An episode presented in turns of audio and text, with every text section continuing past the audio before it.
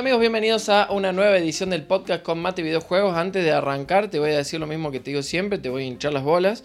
Te voy a decir que te suscribas al canal, que le des like, que le des dislike, lo que a vos más te guste. Que si tenés ganas comentes y si estás escuchando esto en Spotify, eh, podés seguir al podcast de Combate y Videojuegos. Si ustedes ven que el mate ya está totalmente lavado, bueno, básicamente estoy grabando esto por segunda vez. Porque la primera vez tuve un problemita con el audio y no se grabó nada. Ahora veo que está eh, grabando, espero, quiero creer que está grabando.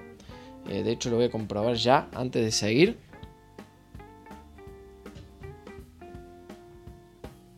Sí, sí, estamos grabando. Así que eh, ahora ya sin más dilación vamos a arrancar. Lo bueno de todo esto es que no me voy a ir tanto por las ramas porque ya lo hice una vez, así que más o menos tengo qué es lo que voy a decir y cómo y de qué manera. Así que vamos a arrancar. Hoy el tema principal es contraponer, hacer una comparación, pero media, eh, digamos, más libre de lo que viene siendo una PC con respecto a una consola.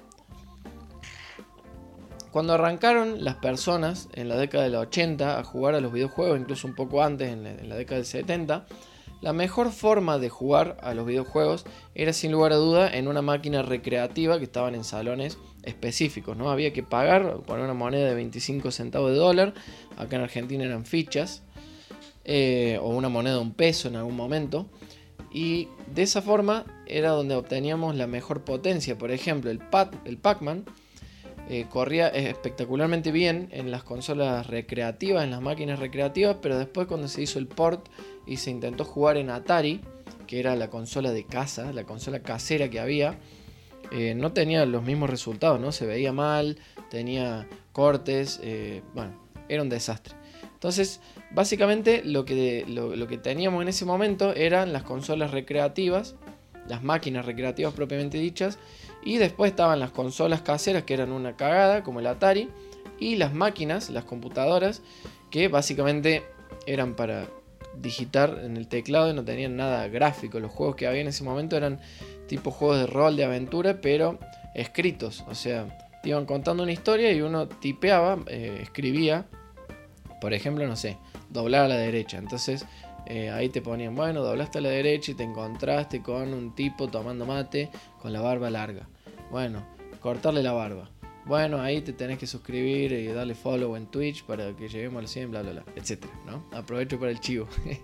bueno, eh, resulta que en la época de los 8 bits vino Nintendo, eh, fabricó la Nintendo Entertainment System, que en Japón se llamó Famicom, y acá en Latinoamérica nos llegó como el Family, el Familycom, o el Family Computer, y era eh, no solo que tenía gráficos en colores espectaculares, sino que tenía un juegazo que era básicamente el Super Mario Bros que tenía una serie de características únicas y nuevas para la industria y todo esto lo podías jugar en la comodidad de tu casa con tu tele con eh, los controles del Family, ¿no? Eso era algo que hasta el momento era impensado. Lo más potente eran, como dije recién, las recreativas. Y tener algo de esa calidad en una casa era una barbaridad. Existe algo que, era el scroll horizontal continuo que las computadoras de esa época no lo podían correr. Es decir, si en una computadora corríamos un juego similar al de Mario, lo que pasaba era que cuando Mario o el personaje llegaba al borde de la pantalla, avanzaba un poquito y ahí cambiaba todo el escenario y eh, se quedaba estático de vuelta durante eh, toda la pantalla esa hasta que volviéramos a llegar al borde y volvía a cambiar. En cambio en Mario la cámara, por así decirlo, iba siguiendo eh, al personaje. Era una cosa que las computadoras de esa época no la podían correr. Es decir, la potencia gráfica, los mejores eh, resultados en cuanto a rendimiento los obteníamos en consolas de videojuegos. Lo mismo después, los primeros juegos en 3D se dieron más o menos al mismo tiempo en PC eh, que, en, consolas, pero en consolas teníamos muchísima más fluidez, una cosa totalmente surrealista para la época que era el Star Fox en la Super Nintendo y bueno, después empecé, empezaron a salir el Wolfenstein, el Doom, pero les costaba un poquito más, ¿no? Eh, o sea que básicamente en el momento las consolas de videojuegos caseras eran bastante más potentes que lo que venía siendo la mayoría de las computadoras de esa época. Eh, ¿qué es una computadora y qué es una consola? Bueno, podría preguntarme también qué es un celular, qué es una calculadora, qué es una Raspberry Pi, etcétera.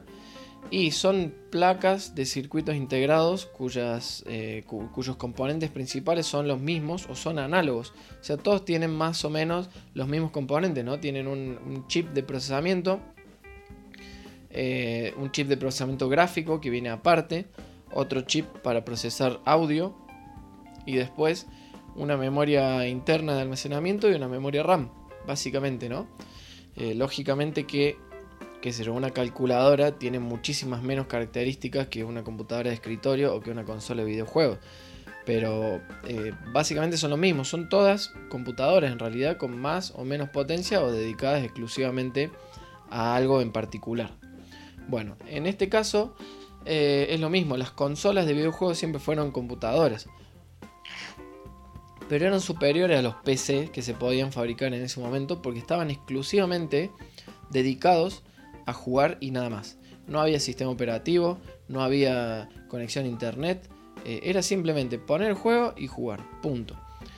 En cambio, ya las, computadoras de la época, y si avanzamos eh, un, poco en el tiempo más todavía, empezaban a incorporar distintas funciones. Se usan para trabajar las computadoras, se usan para programar, se usan para el día a día. Eh, más adelante se usaron también para comunicarse con el acceso a internet y además de eso se usaban para jugar. Entonces eh, vos necesitabas un hardware que no solamente sea potente, sino que eh, tenga una versatilidad que las consolas no necesitaban tener.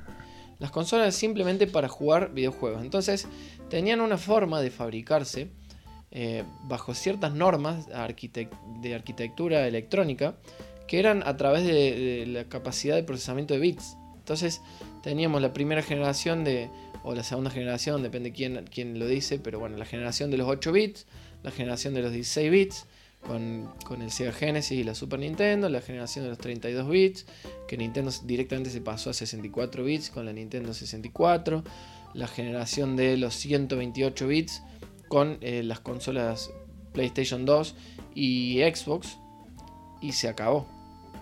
Hubo algo que pasó en el medio, que dejó de eh, que, hizo que no tengamos más consolas en medidas en bits. ¿Alguien alguna vez midió la capacidad de su PC en bits? No, nunca. Y eso es porque se medía de una manera distinta, porque básicamente los componentes estaban fabricados de una manera distinta y estaban ensamblados para que funcionen de una manera distinta. Lo de la PC siempre fue algo más continuo.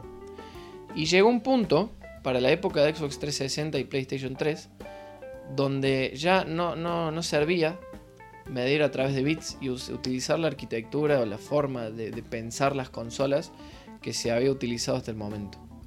Y fue más una cosa eh, natural que se fue dando y en algún momento las consolas de videojuegos se transformaron lentamente en PCs dedicadas exclusivamente a videojuegos pero que también tienen que tener otras funciones.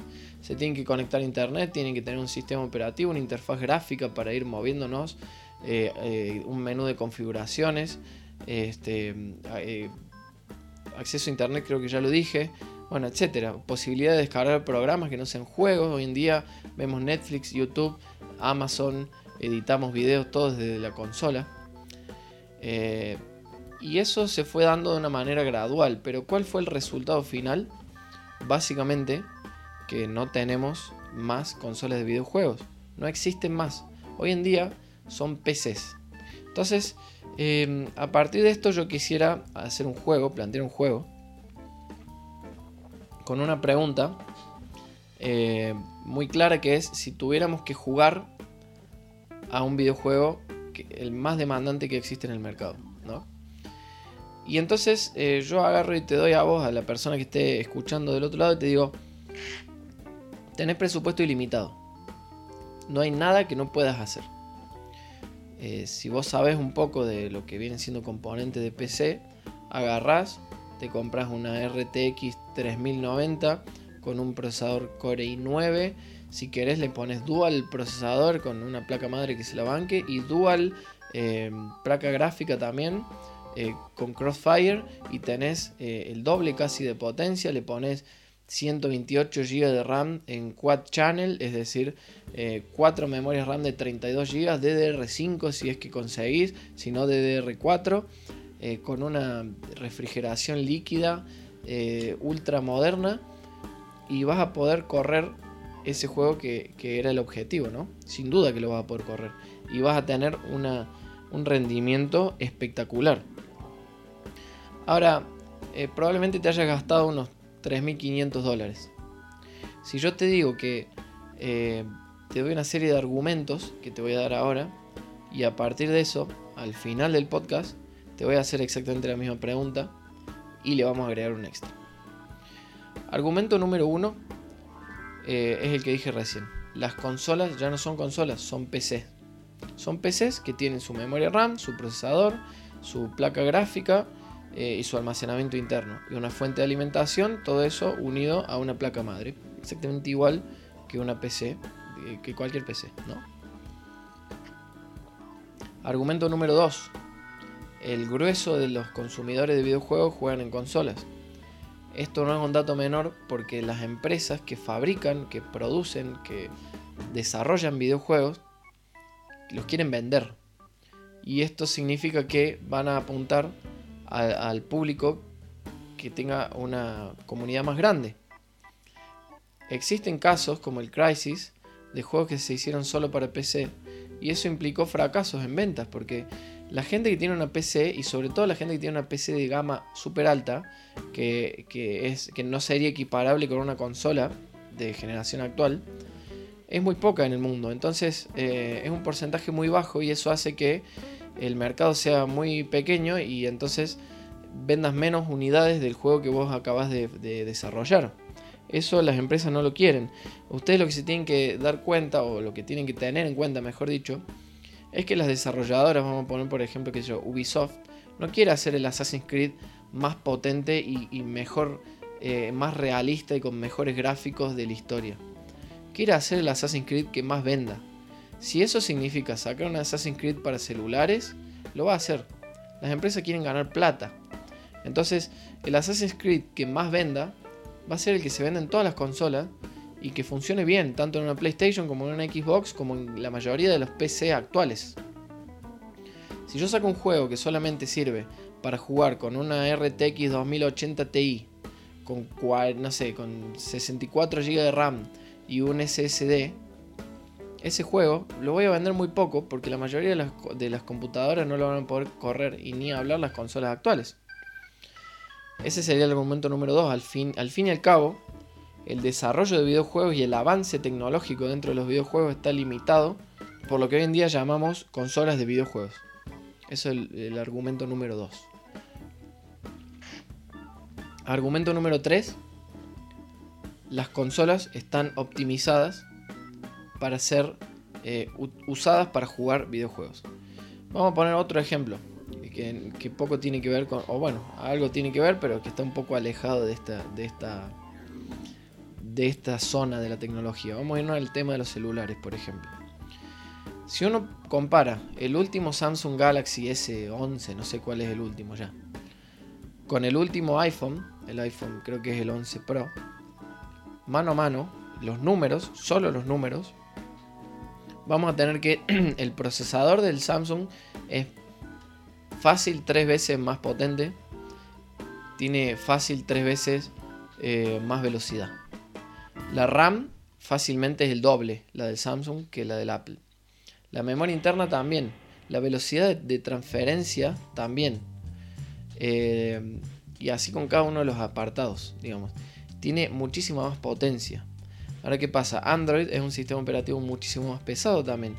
Y los de Apple la hacen bien porque con menos capacidad tienen una mejor optimización. Entonces los resultados finales, yo agarro y abro una aplicación y por ahí tienen más o menos el mismo rendimiento. Por ahí tienen más o menos la misma velocidad y eh, más o menos el mismo desempeño general. Entonces, ¿cuál es la conclusión? Optimización le gana a potencia bruta. Ese sería el argumento número 3. Los videojuegos están optimizados para correr en consolas. Entonces, para correr el mismo juego a la misma tasa de frames, a la misma resolución, con la misma calidad gráfica en una PC, necesitamos más potencia, generalmente, que la que se necesita en una consola. Y el argumento número 4 yo creo que es el más obvio y el más evidente, que es el del precio. Yo esto lo estoy grabando un martes, eh, si bien sale el viernes, lo estoy grabando un martes, así que todavía no sé el precio de la PlayStation 5. Supongo que mañana miércoles 16, en la conferencia que va a estar dando Sony, eh, van a dar precio de las consolas, etc. Pero ya sabemos, por ejemplo, el precio de la Xbox Series S y la Series X. Tenemos la Xbox Series S a 300 dólares o 300 euros y la Xbox Series X a 500 dólares, 500 euros. Eh, ¿Ustedes creen que para correr un juego de la siguiente generación, que vamos a necesitar eh, básicamente como mínimo una RTX 2060, por ahí una 2070. Eh, vamos a necesitar 32 GB de RAM y vamos a necesitar un procesador, un Ryzen de cuarta generación o de tercera, lo sumo. ¿Ustedes creen que se van a gastar 500 dólares o 500 euros en armar esa computadora? Seguramente no. Como mínimo para obtener la misma capacidad de procesamiento gráfico, se van a tener que gastar 1000 dólares, 1000, 1200, 1500. Las RTX 3000, serie 3000 ahora son un poco más baratas. Y sin embargo la más básica de todas, que es la 3070, sale 500 dólares. O sea que solo la placa de video sale lo mismo que sale toda la Xbox Series X, que va a ser la consola más potente de la futura generación. Entonces, eh, lógicamente que el precio es el argumento final y definitivo. Y si tuviéramos que agregar un argumento más, que en realidad ya lo dije medio entre líneas, pero lo podemos poner como un punto aparte, es el hecho de que la mayoría de la gente juega en consolas. Eh, tiene una gran ventaja con respecto a los PCs, que es que uno hace una inversión inicial y después no tiene que hacer más inversiones ni, tiene que fijarse más en nada eh, por 4 o 5 años, o 6 o 7, dependiendo el caso, ¿no? Eh, yo me compro la Xbox Series X en noviembre, cuando salga, noviembre de 2020, y sé que en noviembre de 2026, el juego nuevo que salga en ese momento, no sé, cualquiera, lo va a correr perfectamente mi, consola de videojuegos.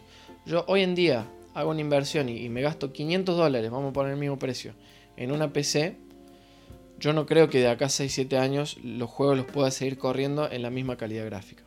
Entonces, eh, está bien, son dos modelos de, eh, digamos, de actualización distinta.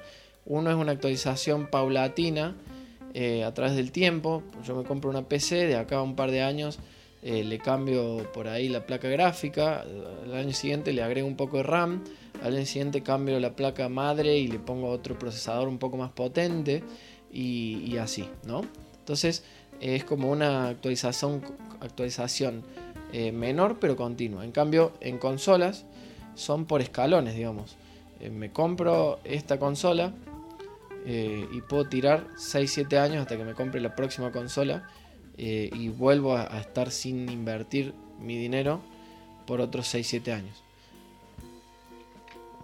Entonces, bueno, esto es un poco de la ventaja de que la mayoría de la gente tiene consolas y eso es porque la mayoría de la gente no es enferma como yo y no tiene ganas de andar fijándose todo el tiempo si tiene el último driver, si eh, la placa base eh, corre con, distintos tipos de RAM, si la RAM tiene más velocidad, menos velocidad, si este juego tiene la versión, eh, necesita la versión de DirectX que yo tengo, si tengo actualizada la placa de video o si tengo que comprar una nueva, si el procesador está calentando, si le tengo que hacer overclocking. A mí todas esas cosas me encantan.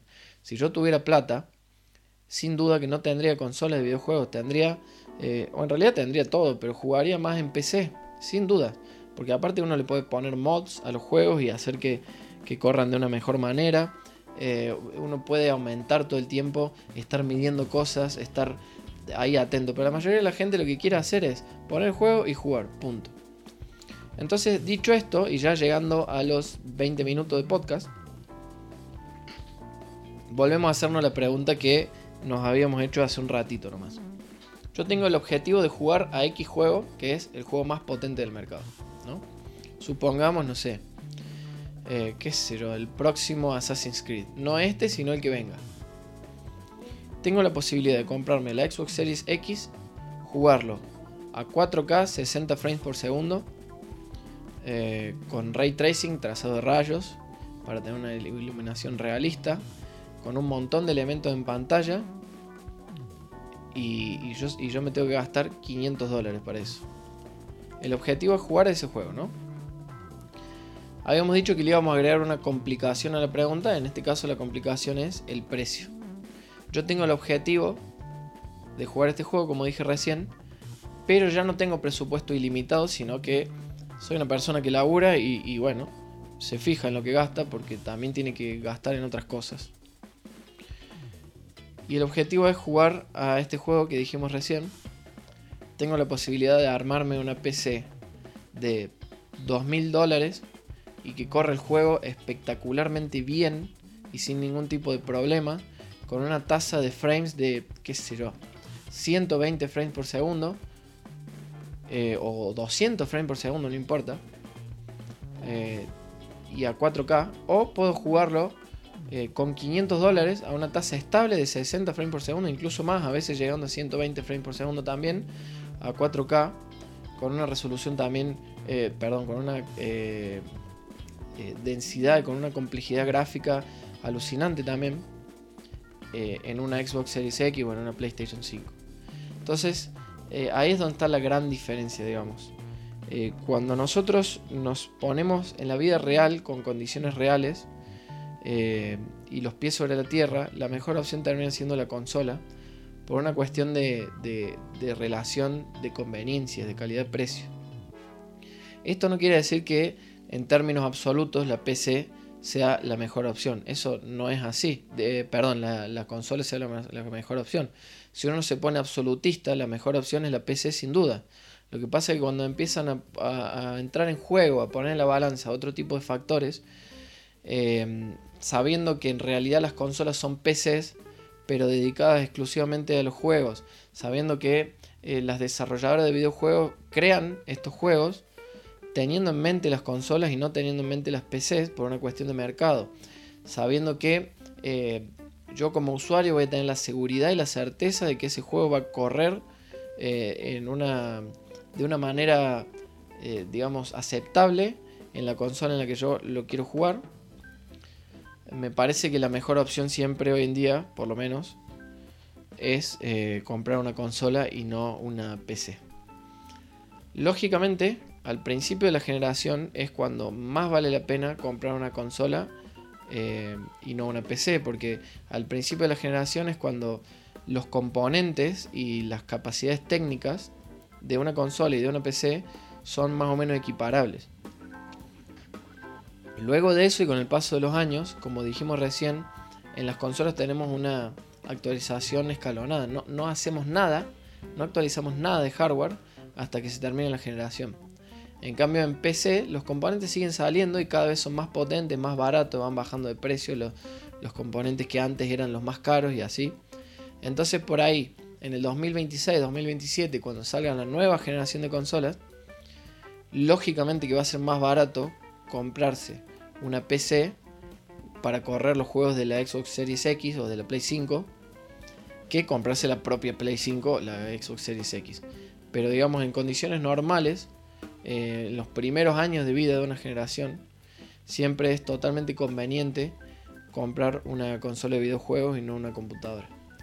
Así que nada, lógicamente que esto es mi opinión y, solo mía y que cualquiera puede estar en desacuerdo, cualquiera puede venir a decirme, bueno, que en PC las cosas siempre eh, son mejores, corren mejor, tienen, si uno tiene una PC gama alta, tiene mejor resolución, mejor tasa de frame, puede meter mods para tener texturas más realistas, puede meter mods para, lo que quiera, tiene más libertad, también tenés, puedes jugar más barato en Steam, eso también lo dudo porque con el Game Pass se juega muy barato en consola. Eh, pero bueno, obviamente que las PCs, al ser eh, eh, herramientas mucho más sofisticadas, tienen mayores ventajas. Pero a fines prácticos, pragmáticos a la hora de jugar videojuegos, lo mejor es comprarse una consola. Ese es mi punto de vista y bueno, yo ya expuse mis argumentos, ¿no? Eh, espero que les haya gustado mucho este podcast. Eh, ya saben que me pueden seguir en las redes. en Instagram somos con Mate Videojuegos. Eh, bueno, acá en YouTube también me pueden seguir, suscribirse. Y sobre todo si quieren que esta barba desaparezca, tenemos que llegar a los 100 follows en el Twitch, que es colo-akd. Así que ya saben, a crearse una cuenta de Twitch, el que no la tenga, y a suscribirse, perdón, a darle follow a colo-akd, que es gratis. Ya si se quieren suscribir, si llegan a tener una cuenta de Amazon Prime y no tienen a ninguna, em, digamos, a ningún creador de contenido de Twitch al que se quieran suscribir, ustedes ya saben que con Amazon Prime eh, les regalan una suscripción premium gratis eh, todos los meses. Entonces ahí ya sí pueden irse a Gamers 30 Plus, que es el canal que tenemos monetizado en Twitch, y darnos, regalarnos una suscripción mensual, que eso a nosotros nos da un aporte económico, ya es distinto, es pago. Para la gente que tenga Amazon Prime tiene, tiene, lo tiene gratis, pero si no es pago. A nosotros nos recontra ayuda para seguir trayendo contenido para ustedes. Y si no, simplemente nada, lo que les decía recién, darle follow a los dos canales, Colo-HD y Gamers30 Plus en Twitch. Y personalmente a mí, eh, suscribirse al canal de YouTube, darle follow al podcast en Spotify. Eh, y a este video, si tenés ganas, comentar, darle like, darle dislike, lo que a vos te guste, reaccionar básicamente, que ayuda a la difusión del video. Así que muchísimas gracias de vuelta. Em, eh, otra vez por estar acá escuchando, viéndome hablar de juegos. Espero que tengas un hermoso fin de semana y que la pases muy bien. Y nos vemos el viernes que viene. Saludos.